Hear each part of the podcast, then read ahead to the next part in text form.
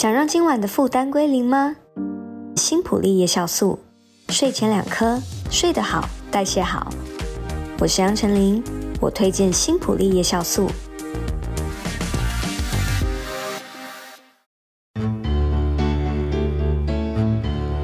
欢迎收听人生实用商学院，今天的来宾是田定峰。安眠书店今天来宾是吴淡如，大家好啊，还没睡吧？好，我们今天要来进行一个有趣的题目。田定峰真的是我看过一个，就他非常温文儒雅，但是其实他也不是单纯的文青，因为他的确是做过生意，失过败也赚过钱，对对不对？对。但是就跟他可，我觉得他可能是用他的某种 sense。或者是影响力以及人格本质去赚钱。应该说，我过去的赚钱呢，依赖的是第一个，我我对音乐的兴趣嘛，才华，嗯，然后再来就是观察，然后我有市场的嗅觉，而且你的我，我知道什么音乐会赚钱，是，而且你的整个人格特质是很适合音乐圈的，对，对不对？对，你也在里面算是一个整个儒将嘛，我必须这样说，因为别人那个很多黑道都是。卖卖录音带的，但你 你你不是那个时代，你真的知道我在讲什么，对不对？对。所以那个时候你就抓住了某种人文特质赚钱。那我也知道这里不宜公开。后来他把这个公司卖掉啊、嗯哦，然后当然被转卖过更多的钱。但是我觉得你当时卖的已经算是一个还不错的价钱啊。对，其其实当时我自己觉得 OK 啦，是因为我想要去做自己想要做的事嘛。对。那其实我跟你，你也卖的是对的，因为那个平台已经逐渐在瓦解跟转移，不是你可以继续，就是说用原来的方式做下去。呃，但是我觉得娱乐业其实也在面临一种转型。那因为我们当时的种子音乐呢，在大陆，我们是第一个进去大陆的台湾公司。嗯，那所以在那边刚开始我们去的时候，我很拼哎、欸，因为我刚开始去的时候，我还被绑架过。我是真的被绑架，被带去那个雍和宫旁边的一个巷子里的茶馆。我好喜欢听这一段。然后那个人呢，就拿来丢了一张名片，然后告诉我那个名片上面写的呃，中华人民共和国中宣部，然后某某某，嗯，然后就跟我讲说，你知道我们是什么部门吗？然后我就看了，我说中宣部是要干什么的？我因为我真的不懂，嗯，然后就说我现在就可以把你抓起来，把你关起来。然后我想说，我到底做错什么？他是真的还是假的？他是假的。我后来才知道他是假的。对对，但当时我们不知道嘛，旁边都是彪形大汉嘛。对，他就说，我现在就我现在就可以把你抓起来关，因为你你的思想是有问题的，然后你在我你在那个中国境内你做了违法的事。之音。我想说，我到底做了什么违法的事？他就丢了一个合约给我。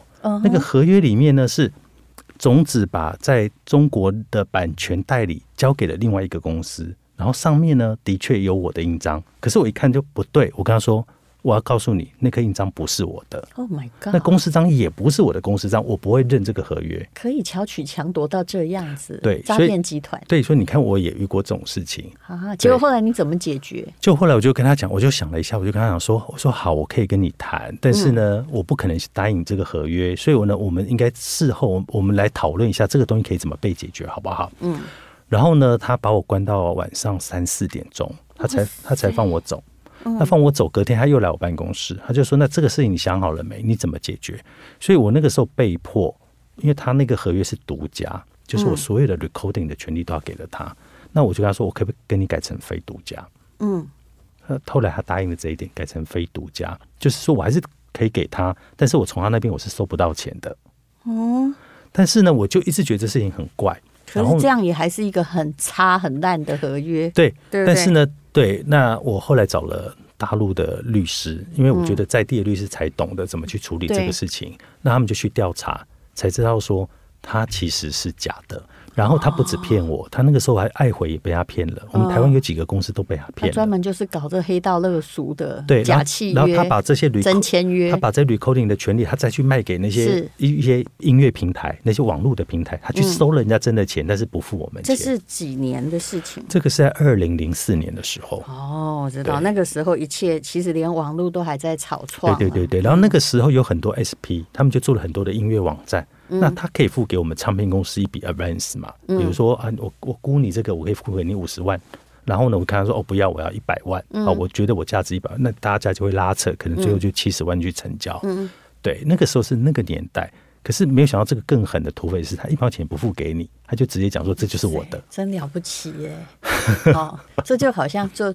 直接做盗版了哈，而且还来威胁你。对对，那做盗版的就还，其实做盗版还比这个良心，因为他偷偷做，他偷偷做，他还怕被抓。是，那我们不是，我们直接还被人家抓 抓去抓去威胁。我的妈呀！对，所以大陆当当时那个年代啊，其实做生意也没那么好做。所以为什么台湾很多的音乐公司当时是不进去的？那我那时候很大胆，是进去是，我觉得在台湾我看不到怎么赚钱这件事情。可是呢，我们的音乐制作、包装，把歌手怎么做起来这件事，一定要在台湾先操作，是因为那时候台湾的流行音乐圈它是可以影响大陆的，因为那个就跟。等就跟现在全世界，比如说你一本书要畅销，我也从台湾畅销起，对对，要从美国畅销起，没错。那当时华人的歌坛，其实所有的东西就是集中在本来是在香港嘛，然后后来就到了台湾，所以大家会觉得你来的东西是高级品、高级歌手，对对对。所以那个时候我们还是在台湾操作，但是呢，我我获利的模式就是我从大陆开始来获利，嗯，所以我在大陆不止在做线上音乐，我开始在经营艺人的经济，在。大陆做演出，比如说我去参加艺人参加演唱会去做代言。嗯那我们也把我们一些 know how 给带进去那一边。其实你等于是做的很早了，我做的很早，而且所以那个时候才会赚到钱。而且你们公司是等于就是说比较有规模，又已经有知名度，那艺人也比较愿意跟你合作，总比跟一个真的不知道听不懂的那个 黑黑帮来合作。可是啊，可是在大陆很奇怪，因为大陆真的很大，它跟跟我们一般想象不一样，因为我们台湾其实很小嘛。嗯所以它有所谓一线城市、二线城市、三线城市。嗯，那你你就想说，哎，这个有的歌手他还有机会吗？嗯，比如说哦，我们可能在二十年前的那种歌手，我们在台湾早就没有了。嗯，可是他仍然在三线城市赚到很多钱哎。是是，对他他甚至连什么都去跑，然后连三温暖都去跑哎。哎，零四年的时候，我在大陆做一个节目，当然他们是请我去当一年的主持人，在北京。嗯，那么。呃，我记得是在东南的一个电视台，然后他们当时也是，现在没有人要请台湾主持人了，对对对，就是以前还流行请台湾主持人，而且你风格特殊，他们就就是付钱给你，还付商务舱机票给你，然后就请你来访问。大陆的，因为那时候很多艺人是台湾艺人，比如说齐秦啊，嗯，他会对台湾主持人会比较有好感嘛。是，那就我们的反反访问也是随意派。那其实我大概知道，那时候真的是连你看，像我这种人，哪里上厕所需要有人陪？哦，很多人会陪你。呃、对，那 不那个时候是一定要陪，因为你会不知道会怎么样，就是。当时一切都在草创，然后动不动就是录影机坏掉了哈，灯光没打好，然后更离谱的是那个音乐有没有？当时没有 keyboard 手哦，嗯、那 keyboard 手就是下 Q 点嘛，他们从不 Q 点，他自己在弹理查克莱德梦。好，那我要讲的时候，可是就正在这草创的时候，就是。你最好发展最好的机会，对，就是因为你看到，哎、欸，他这些都还没有发展起来，那我们有我们的 know how 跟优势，我们可以去让这个环境变得更好，这个就是我们的机会啊。其实我零六年、零七年的时候，我买了上海、深圳的房子，当时还没有限购，而且没这么贵。我就是我刚刚要讲的零四年，就是。北京，也就是你正在发展的时候，其实你应该会碰到我，因为我大概每两个礼拜我就飞一次。然后那时候我想说主持费也没啥用，那就多添一点来买房子。嗯、我那时候看到了一个，我记得很清楚，在朝阳公园，就是第三区，在徐静蕾他家楼下，棕榈泉，哎，有一个一百七十一平米的房子，其实当时一平米才一万多块，我钱全付了，结果，哦、而且我跟谁买的，你知道吗？我跟信义房屋买的。啊，对，那时候信义房屋对不对？已经去的，那我上海是跟他买，我想北京买一个，然后那个一百七十一平米，顶多两百万人民币，是啊，你知道一一百七十一平米，就你除以三年，其实它很大哦，它乘以呃大概是六十平左右了，快要六十五六十平，有四个房间，然后下面可以看那个高尔夫球场，尤其在那么市中心，嗯，结果呃那个时候信义房屋在。上海已经有自己直营店，但是在北京，它是跟某一个地区性的几个房屋合作。对，我还在台湾，那时候就是签约时，我是已经有视讯，我在信义房屋的本某一间本部用视讯签约，钱全付，而且钱是还好是进那个信义房屋他们的履约保证。结果全部签完之后。那个屋主说，他爱人把产证丢掉了。哦，你看多么没有保障一件事。荒谬。然后就跟我说，那吴小姐，不然这样子好了，那个钱先付我十分之一，我两年之后，我一年之后，我现在去申请，我再过户给你。那我现在想说，哎、欸，两年之后万一贵了，你也不过户给我。对，我不喜欢这种，你知道吗？这种远期契约真的很好笑，怎么有这种的？我拿到房子就是我现在要啊。对，那你没有产证，为什么一直到我把钱全部交了，而且对方的那个他不是大陆那个不是，我就说是一个地方的小房屋，一个女生呢，她、嗯、还跟我讲说，你钱不要进信义房屋啦，你哈这个跟我们换比较便宜。因为我们当时要就是直接要有对会进会出，中间如果要怎样，对不对？他的意思说，我可以，我们有朋友需要美金，我可以跟你换，你会更划算。其实我后来觉得那是一个圈套。是后来这个信义房屋，他也觉得那边的房屋工不可靠，他就把钱还给我，而且还加上利息。可是你知道我损失，如果那时候买。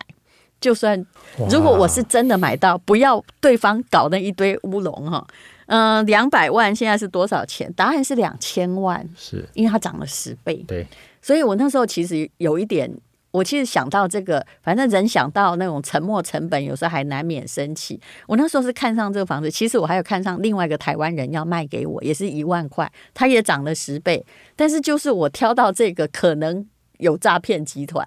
虽然我没损失，可是你知道吗？人处理事情的成本有多大？对，他遇到一个很差的对手，他浪费你的人生，阻止了你发财的机会。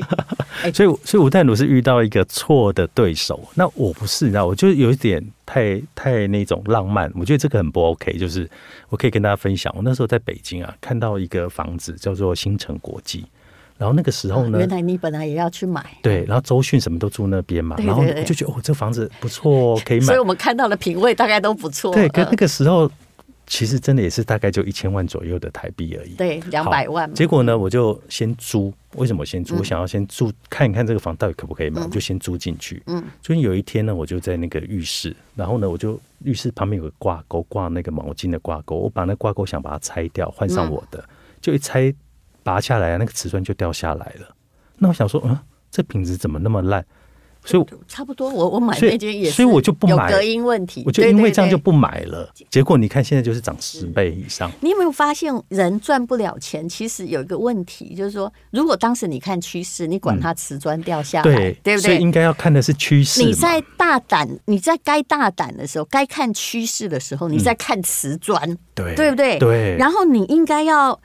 看那个细财财务报表或看存折的时候，你就觉得说啊，没关系，我要进。对，就我们其实我们以前都有一样的问题，对不对？那明明你那时候已经是对了，有这个念头，为什么你后来没有发这个财？嗯，其实都是因为你的我们的 focus 错了，对，对不对？所以有时候我上次不是有讲到人有性格嘛，嗯、对不对？你如果说是呃。老虎的人，其实你虽然粗心，但其实你创得到业，赚得到钱，只是你的钱会用某一种方式丢出去。嗯，那猫头鹰就是他很会看账，很会省钱，他赚不到钱，但是他也比较不容易被骗。呃，对，人都有他的优点跟缺点。就是我们其实，比如说我的个性就是也是老虎，就是我很冲，嗯，是，可是呢，我不会守。那我应该要找一个可以守的猫头鹰，才可以把钱管管好了。但是你自己要做那个理财的决策。我后来想的就这样，就是你永远不要。如果既然你喜欢判断，嗯，那你就其实我们俩个性应该是一样。如果我按照我的判断去行动，全天下人都反对，而我继续前进，我成功了，我觉得我很棒；我失败了，我也觉得说对，打两个巴掌，我白痴。但是是我自己。赔的我不会怪别人，对，没错，没错。你刚刚讲的那个完全就是我的性格，我就是这种性格。比如说我那个时候签了那个种子要再起来的第一个歌手叫吴克群，所有的人都说你疯了吗？他就是一个一片歌手，你签他干什么？我说不会，我觉得他会中，嗯，所以我果然签了他之后呢，他就中了。然后呢，很多人跟我说，你千万不要去北京开公司，很危险，你会赔，你会赔光，会被骗光。可是呢，我也因为在那个时候开了公司之后，才有办法把我手上的歌手推到那个市场去，所以在那个时候有获利。是，也就是说，老虎性格其实是会帮助你，但是呢，它也会漏财。我一样都陷入同样的问题。只要有一天我们突然仔细起来，我们仔细的就是个错误的地方。所以这些都是要改变。我刚刚说的就是那个中欧的 DISC 人格测验呐、啊，就是那个老虎哈，就是还有孔雀，孔雀就是讲的。呃，很大声，很华丽哈。然后老虎就是支配性格，就是我们这种人。孔雀是影响，它是比较社交型的，哈，优秀公关，比较在乎互动的那种型。其实我不是哦，嗯，我喜欢自己一个人决定。呃，对对，我我觉得你还很有行动力跟执行力。是，所以你是老虎型嘛？那再下来第三种叫做稳定型，就 DISC 嘛，稳定就是 steadiness，就是。无尾熊，他就一直趴在那个树上不动，有没有？他其实是一个配合度很高、很值得交的朋友。那另外一种哈，就是我刚刚讲的猫头鹰，对不对？它就是谨慎型啊，就是你需要猫头鹰来帮你看财报，然后告诉你说。老板，我觉得这里好像怪怪的，你要不要定夺一下？哎、嗯，我这方案，或者是我的秘书很厉害，他会说：现在来，我重复一遍，方案一、方案二、方案三，哈，您选择的是一，对吧？就这样。嗯、对，所以你需要跟这些人配合。那变色龙就是他某一种型都有啦，不过某一种型都有的人很难界定啊。啊，变色龙，变色龙其实是比较看不出来的，是对。但这个通常，其实我以前也会遇过那种，比如说我以前的一个副总好了，嗯，那算是我得力的助手嘛。那在我面前，其实就很多事情，因为他有他的专业，对，他在分析事情，我也觉得是有道理的，嗯、所以我其实是很信任他的。可是呢，当他在外面的时候，他其实真的就是另外一个样子，是我没有看到的样子。结果最后我是被他出卖的人，那这个我真的没有想到过。对对，不然我我知道哈，我有遇过这个 DISC 测验的一个创始人，他也是一个教授。嗯、其实我在进中欧前二十年做过这个测验，你猜当时我是什么？我是变色龙啊！你是变色龙之前。但是人会转变，因为你慢慢自己创业，或自己慢慢的发现说，好，你们都不要决定了。以前我不敢做自己，就是我很难想象你不敢做自己。我我以前曾经是文艺美少女，你不要这样子。但后来你慢慢变成一只老虎，那每一个阶段都有每个阶段的问题。其实像我们这种乡下小孩。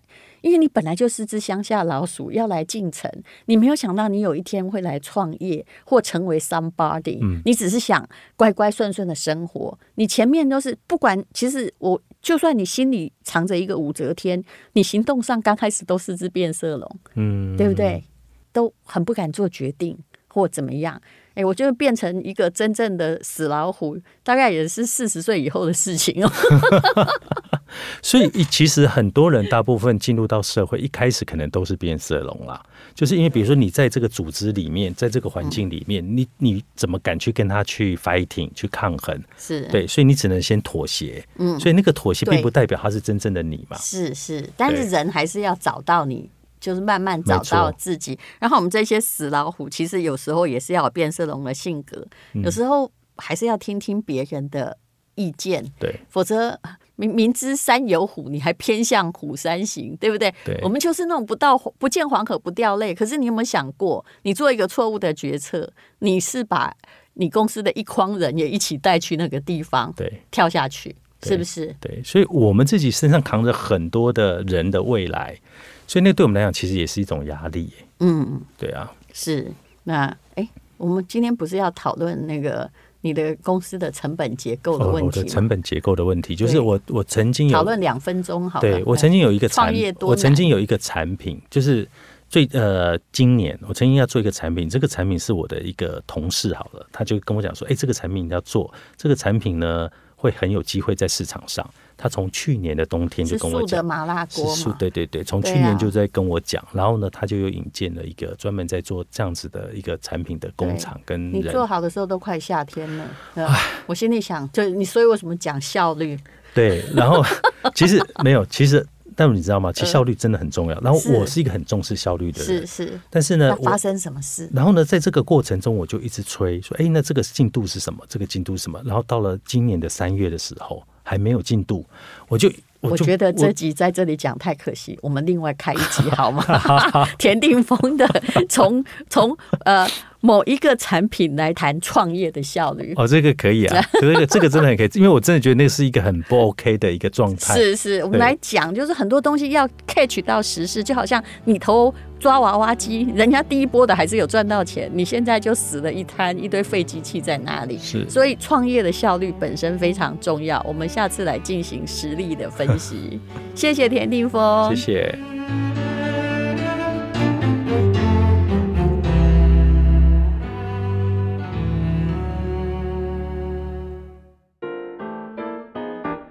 这是广告，我相信你听过无数神奇的保养品的广告。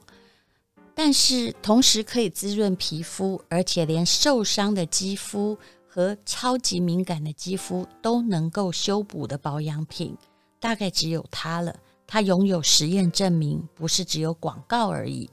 花了两亿，也花了三年的时间，用了无数的科学家和医生，他们研究出来了这一种呢，它可以让人体中本来有一种让人衰老的自由基。而有什么东西能够对它有反作用力呢？他们就在研究这个。那台湾轩誉国际就做到了。轩誉国际股票代号是六七零三。当然，这不是绝对不是鼓吹你老板说千万不要去买他们的股票，因为他们最怕有人炒股票。那它是呃台湾第一家品牌电商的上市贵公司，绝对不准也不可以在这里胡说八道。那么业者杨尚轩，他是创业者说，他们研发了一个能够对这个人呢的抗老化很专利的复方精粹，采取自三百多种自然内的微分子，好，这些就不要念了，因为数字我们真的没有办法有太大的概念，而他都能够提出。实验证明是敏感者的最大福音。那得过了台湾的金品奖、国家的新创奖、各式各样的世界创新发明竞赛，而且都是盲测哦。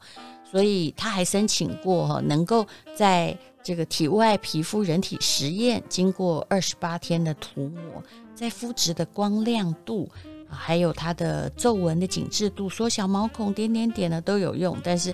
我首先呢，我当然觉得它很棒，它是一个顶级的保养品啊，也是台湾之光。但是最重要的是，它里面有一种抗痘的东西啊，就是它叫做减痘的、减青春痘的，它不会阻塞小孩的毛孔哦，是小熊的好伴侣。因为孩子大了，虽然还没有到青春期，可是他皮肤就慢慢不是那么细腻，会起一些疹子。还好有这么好的减痘精华，否则呢，可爱的小脸就会长成小花猫了。至少要早一点使用，那么啊、我们的皮肤就不会坑坑洞洞。那么它的保养品还有它的各种的精华液，我觉得对我这种熟女的肌肤也相当的有成效。好了，那么为了跟老板的友情，我们又拿出了我的同学所做的。可以待机，号称七十个小时的运动磁吸耳机，那构造相当的精致，而且也很好用。那要送给你，那从满这个一千五、三千、三千八，全部都有赠品，而且是累计的，相当的厉害的福利哦。那么耳机只有两百个，如果你想试试这种连很过敏的皮肤，连孩子的皮肤都可以用的保养品。当然啦，它有的是给青少年，有的是给熟女，那就请你来试试看喽。请看本文的资讯栏，或者到吴淡如的 FB